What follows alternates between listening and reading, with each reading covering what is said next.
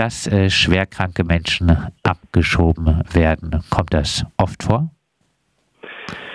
Das äh, können wir jetzt in Zahlen, kann ich das nicht direkt belegen.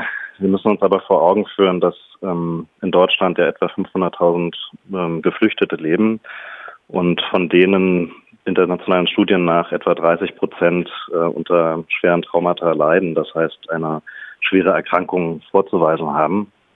Und insofern ist der Bedarf ähm, an, an denjenigen, die jetzt hier sind und äh, dadurch einen besonderen Schutzbedarf auch eigentlich haben und eben nicht abgeschoben werden dürfen, relativ hoch. Und ähm, wir können das aber deswegen auch nicht beziffern, weil eben wir in den Asylverfahren nicht alle ähm, Begründungen sozusagen der Ablehnungen auch jetzt ähm, dokumentieren konnten, äh, aufgrund der großen Anzahl der äh, Asylentscheider.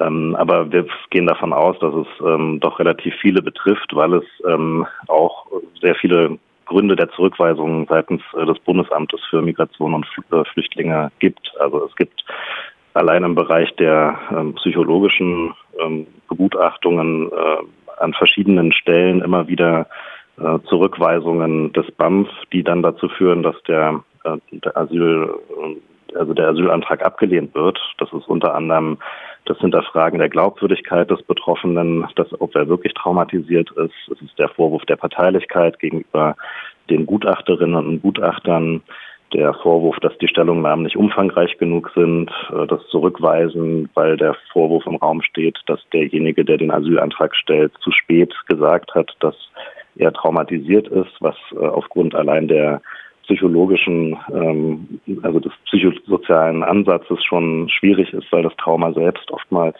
auch erst im späteren Verlauf vielleicht in der Form ja, zu einem Problem werden kann. Und das ist eben, und dagegen gehen wir jetzt gegen vor, der fachlich vollkommen unbegründete Ausschluss der psychotherapeutischen Stellungnahmen. Es wird also nur noch in der Praxis letztlich ähm, ein klinisches, ein äh, ärztliches Gutachten äh, akzeptiert, was also von Psychiaterinnen und Psychiatern erstellt werden kann und nicht mehr von Psychotherapeutinnen und Psychotherapeuten, was im Grunde genommen ganzen Berufsstand auch diskreditiert an dem Punkt. Wir haben äh, bei Radio Dreikland zum Beispiel ausführlich über die Abschiebung des schwerkranken Sadi Krasniki aus Baden-Württemberg äh, berichtet, der fünf Monate nach der Abschiebung im Kosovo verstarb. Ähm, zum Beispiel von Abschiebungen in den Balkan sind immer wieder viele erkrankte Menschen, oftmals äh, schwer traumatisiert betroffen. Sie haben jetzt schon ein bisschen was dazu gesagt, äh, vielleicht trotzdem nochmal äh, ein paar Ausführungen dazu. Was muss denn aktuell eine geflüchtete Person äh, tun, um ein äh, krankheitsbedingtes Abschiebehindernis, insbesondere auch eine äh, psychische Erkrankung geltend zu machen? Also im Moment ist die Praxis so, dass man eben ein ärztliches Gutachten braucht. Und im Fall von psychischen Erkrankungen ist das eben ein psychiatrisches Gutachten. Das ähm, verlangt von den Betroffenen hohe Kosten zu tragen, hunderte von Euro, die das Gutachten selbst kostet, zuzüglich äh, noch Dolmetscherkosten ähm, dann muss es natürlich äh, erstmal gelingen, auch einen Psychiater, eine Psychiaterin zu finden, die dieses Gutachten schreibt. Das ist in vielen Regionen erstens aufgrund des Mangels an PsychiaterInnen äh, schwierig und zweitens, ähm, weil viele PsychiaterInnen sich gar nicht in der Lage sehen, äh, so einen Menschen zu begutachten, den sie kaum kennen ähm, und auch an sich sozusagen eine Begutachtung immer relativ aufwendig ist und ähm, nicht von jedem äh, Psychiater, jeder Psychiaterin in dem Fall ähm, gemacht werden kann. Und ähm, das führt eben dazu, dass dann im Zweifel ein solches ärztliches Gutachten nicht vorliegt und ähm, dann ähm, im Asylverfahren das BAMF äh, sozusagen vorbringt, dass diese Stellungnahmen äh, die Anforderungen nicht erfüllen und ähm, dann eben tatsächlich abgeschoben wird. Ähm, und dem gegenüber steht sozusagen eigentlich ähm, eine viel größere Nähe von Psychotherapeutinnen, die ähm, zum Teil in den psychosozialen Zentren, die ich jetzt hier auch vertrete, mit ähm, arbeiten, die dort die Fälle kennen, die den Zugang haben, die fachlich genauso qualifiziert sind, ein solches Gutachten zu schreiben. Ähm, und es einfach überhaupt keinen Grund gibt, diese Expertise und diese Stellungnahmen äh, in der Praxis per se auszuschließen. Aber dazu kommt es immer konkret. Das äh, Argument, Sie hatten es ja schon äh, vorhin äh, angeführt, der Gegenseite wäre ja jetzt äh, bei äh, solchen äh, psychotherapeutischen Attesten, da würden zu viele Gefälligkeitsatteste gestellt. Das ist einer der Vorwürfe, ja. Also ähm, was natürlich auch in dem Fall ähm, also an den Haaren herbeigezogen ist, weil das einfach ähm, äh, natürlich äh, so ein Gutachten nicht einfach ähm, erstellt wird, sondern da gibt es ganz klare Vorgaben, es gibt eine ganz klare Muster auch, wie so ein Gutachten Einfluss nimmt. Ich kann ja mal hier, wir haben so ein paar Fälle dokumentiert natürlich, ähm, äh, die dann also dazu, wie es dann dazu kommt, dass sowas abgelehnt wird. Also in dem einen Fall ähm, gab es also einen Jugendlichen, der auch äh, tatsächlich in Behandlung war, äh, der auch medikamentös ähm, äh, behandelt wurde, ähm, der suizidale Handlungsimpulse hatte. Ähm, das äh, Antidepressivum hat äh, keine Verbesserung äh, erzeugt und dann gab es also im Gerichtsverfahren um den Asylantrag die Aussage des BAMF, dass die Stellungnahme nicht die Mindestanforderungen erfüllen würde. Und ich zitiere jetzt mal hier aus dem Gerichtsdokument, es ist in den Stellungnahmen nicht angegeben, welche tatsächlichen Umstände der Diagnose zugrunde liegen, beziehungsweise wie solche Umstände erhoben worden sind ähm, soweit der Antragsteller noch zusätzlich eine psychosoziale Stellungnahme und eine psychotherapeutische Bescheinigung vorgelegt hat, konnten diese nicht berücksichtigt werden, da es sich hierbei nicht um Stellungnahmen handelt, die durch einen Arzt erfolgt sind. Der Antragsteller hat daher nicht nachvollziehbar belegt, dass er unter einer Erkrankung leidet, die die Voraussetzungen für die Anordnung eines Abschiebeverbots erfüllt. Also das heißt, es ist sozusagen ganz pauschal schon äh, eine Ablehnung überhaupt einer psychotherapeutischen Begutachtung ähm, obwohl oftmals diese Stellungnahmen auch im Dreiklang ähm, formuliert werden, also PsychiaterInnen, Psychotherapeuten, ähm, die da einen Blick drauf werfen und dann eben äh, so ein Gutachten schreiben. Und da kann nicht von Gefälligkeit die Rede sein. Das sind ähm, sozusagen Fälle, die ganz glaubwürdig gemacht werden können, wo Menschen zum Teil eben ja auch medikamentös in Behandlung schon sind oder durchaus auch in psychiatrischer Behandlung schon waren. Das kann alles dokumentiert werden. Und deswegen, ähm, ja, sind das eigentlich an den Haaren herbeigezogene Argumente sozusagen. Ja. Können Sie was dazu sagen? Wird denn äh, von Seiten der Behörden ausreichend geprüft, ob äh, solche Menschen nach der Abschiebung adäquat äh, behandelt werden könnten? Das äh, wird, das nein, das wird nicht geprüft. Das äh, spielt in dem Fall dann ja auch keine Rolle mehr. Äh, der Mensch ist dann abgeschoben. Es, es ist ja nicht mal so, dass wenn der Mensch nach Deutschland kommt, wenn Geflüchtete nach Deutschland kommen, äh, da fehlt es ja schon an einer ähm, an der Identifizierung eines besonderen Schutzbedarfs. Besonderen Schutzbedarf bekommen Menschen, äh, Kinder etwa, alte Menschen, äh, LGBTIQ, aber eben auch kranke und damit auch traumatisierte Menschen.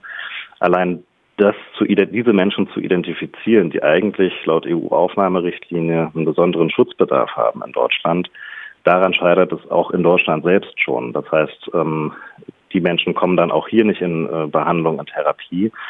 Ähm, wenn jetzt, äh, wie Sie das jetzt gefragt haben, äh, angenommen würde, man äh, sozusagen Deutschland würde dafür sorgen, dass ähm, oder nachvollziehen wollen, wie im dann im Land äh, abgeschoben wird, dann die weitere Versorgung äh, funktioniert, würde Deutschland sich ja selber eingestehen, dass es äh, gegen das eigene Grundgesetz sozusagen gehandelt hat, äh, das nämlich ähm, sozusagen ja das ausschließt, dass man kranke Menschen äh, oder auch gegen die EU-Aufnahmerichtlinie selbst verstößt, dass eben ausschließt, dass kranke Menschen abgeschoben werden können. Ne? Also da, damit würde man sich selbst ja eigentlich ähm, disqualifizieren und, und nachweisen, dass man rechtswidrig handelt. Sie äh, wollen ja jetzt mit äh, Pro Asyl und der Gesellschaft für Freiheitsrechte die Nachweispflichten für ein krankheitsbedingtes Abschiebehindernis vor dem äh, Bundesverfassungsgericht klären lassen. Warum äh, sind äh, diese Nachweispflichten Ihrer Meinung denn nach auch verfassungswidrig? Naja, wir haben in den ähm, also die Gesetzesänderungen, die dazu geführt haben, dass nur noch die ärztlichen Bescheinigungen akzeptiert werden, waren 2016, 2019 mit dem Asylpaket 2 und dem sogenannten geordnete Rückkehrgesetz. Ähm, Deutschland nimmt mit dieser Praxis in Kauf, dass Menschen abgeschoben werden, trotz schwerer Krankheit. Das verstößt zum einen gegen die UN, äh, UNO-Anti-Folter-Konvention, die Opfer äh, Opfern von Folter eine möglichst äh, vollständige Rehabilitation garantieren soll. Aber auch zum Beispiel gegen, ähm, ja, gegen das Grundgesetz, Artikel 2, die Gleichbehandlung äh, der Menschen, das Recht auf Leben und körperliche Unversehrtheit, die es verbieten, ähm, eben auch Menschen abzuschieben, wenn sich dadurch ihr Gesundheitszustand wesentlich verschlechtern würde oder gar ihr Leben gefährdet ist. Sie haben ja den Fall berichtet, den Sie selbst ähm, dokumentiert haben. Äh, da gibt es zahlreiche Fälle, wo einfach ähm, klar ist, dass die Menschen entweder durch die Abschiebesituation selbst nochmal zusätzlichen psychischen Belastungen, traumatisierenden Belastungen ausgesetzt sind, durch die Situation im Herkunftsland, also dann etwa äh, die weitere Verfolgung natürlich äh, ne, eine körperliche Unversehrtheit oder das Recht auf Leben nicht ähm, sicherstellen, aber eben auch vor allem Menschen und das äh, betrifft die meisten, die die hochdepressiv sind, ähm, Selbstmordgedanken haben, ähm, also Gewalt gegen sich selbst richten. Äh, das sind alles Faktoren, die dann verstärkt würden und ähm, insofern Deutschland gegen diesen Grundsatz im, äh, im Grundgesetz selbst äh, verstößt auch. Abschließend, äh, wie müsste denn ein äh, Verfahren gestaltet sein, äh, das Geflüchteten ohne große Hürden auf angemessene Weise ermöglichen würde, auch psychische Krankheiten als Abschiebehindernis geltend zu machen? Das ist ein weites Feld, weil es ja auf vielen Ebenen ansetzen müsste. Wir müssten einmal bei den AsylentscheiderInnen selbst ein Verständnis schärfen, was Traumata sind, was psychische Belastungen sind, was äh, ja viele Menschen auch ähm, dazu bringt, nach Deutschland zu fliehen, weil sie eben traumatisierenden Situationen ausgesetzt waren und auch auf der Flucht selbst nochmal traumatisierende Situationen erlebt haben. Wir sehen das jetzt an den Grenzen, äh, Pushbacks und solche Situationen. Ähm, das sind also hohe gesundheitliche Belastungen, mit denen Menschen hier sind. Und äh, da muss im gesamten Asylprozess letztlich eine Sensibilität geschaffen werden bei Behörden, bei den EntscheiderInnen, äh, im gesamten System, ähm, da adäquat umzugehen mit und nicht äh, Glaubwürdigkeit in Frage zu stellen, nicht, ähm, nicht sozusagen auch die Menschen im Asylverfahren mit den traumatisierenden Geschichten explizit zu konfrontieren und im zweiten Schritt ähm, brauchen wir natürlich, wie es schon auch sagte, eine Identifikation dieser Menschen. Wir müssen die, wir müssen wissen, wer ist, wer ist hier auch, ähm, also hat einen Versorgungsbedarf, einen ganz akuten Versorgungsbedarf auch. Ich sagte es, ungefähr 30 Prozent äh, der Geflüchteten äh, zählen darunter, also nicht zu wenige. Und, ähm, und dann brauchen wir natürlich die Strukturen. Also die psychosozialen Zentren sind meistens Selbstinitiativen, die durch Wohlfahrtsverbände und andere äh, Strukturen bisweilen mittlerweile auch äh, von Landesregierungen in Baden-Württemberg etwa unterstützt werden auch, aber nicht genug und auch nicht flächendeckend und auch nicht nachhaltig. Und äh, das sind aber die Stellen, an denen am nächsten dran eigentlich mit den Betroffenen gearbeitet wird. Da sind die Psychologen, die Psychiater, aber vor allem die Psychotherapeutinnen auch, die therapeutisch mit den Betroffenen arbeiten und sie begleiten und ähm, nah dran sind und deren Expertise ja am, am relevantesten eigentlich sein müsste in so einem Verfahren, äh, weil die die Personen kennen, weil die diese Menschen kennen. Und äh, deswegen streben wir eben an, dass diese Praxis ähm, des äh, kategorischen Ausschlusses dieser Expertise äh, die eben dazu führt, dass Menschen kein äh, ärztliches äh, Attest oder keine, ja, die, diesen Asylprozess sozusagen verlieren am Ende und abgeschoben werden können, dass diese Praxis beendet wird und ob äh, diese Praxisänderungen kompatibel sind äh, mit äh, der angekündigten Rückkehroffensive der Ampelkoalition. Das ist wohl eher nicht äh, sicher.